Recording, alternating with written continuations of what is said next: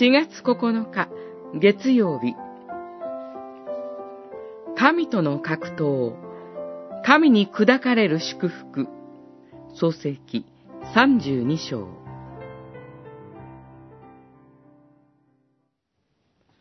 お前の名はもうヤコブではなく、これからはイスラエルと呼ばれる。お前は神と人と戦って勝ったからだ。32章29節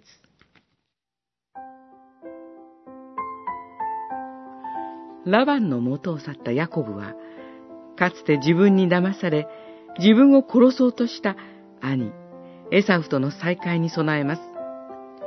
それはヤコブにとって極度の緊張を伴うものでした。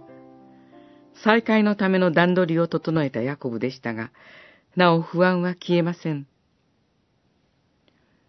そのような時、何者かがヤコブと夜明けまで格闘しました。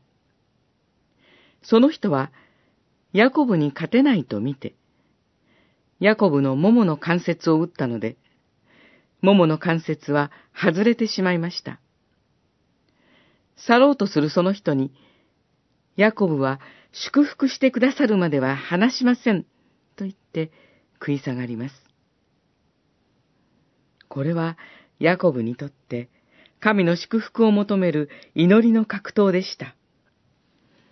ヤコブはこの戦いに勝利し、イスラエル、神と争うという名を与えられました。彼は祈りの格闘において神に勝ったのです。しかし、その前に、桃の関節を外され、無力とされました。これは、ヤコブが神に砕かれ、神に対して敗北したことを意味します。同時にそれが、神から祝福をいただく勝利でもありました。このように、神に屈服し、神に敗北するとき、私たちは本当の勝利と平安をいただくのです。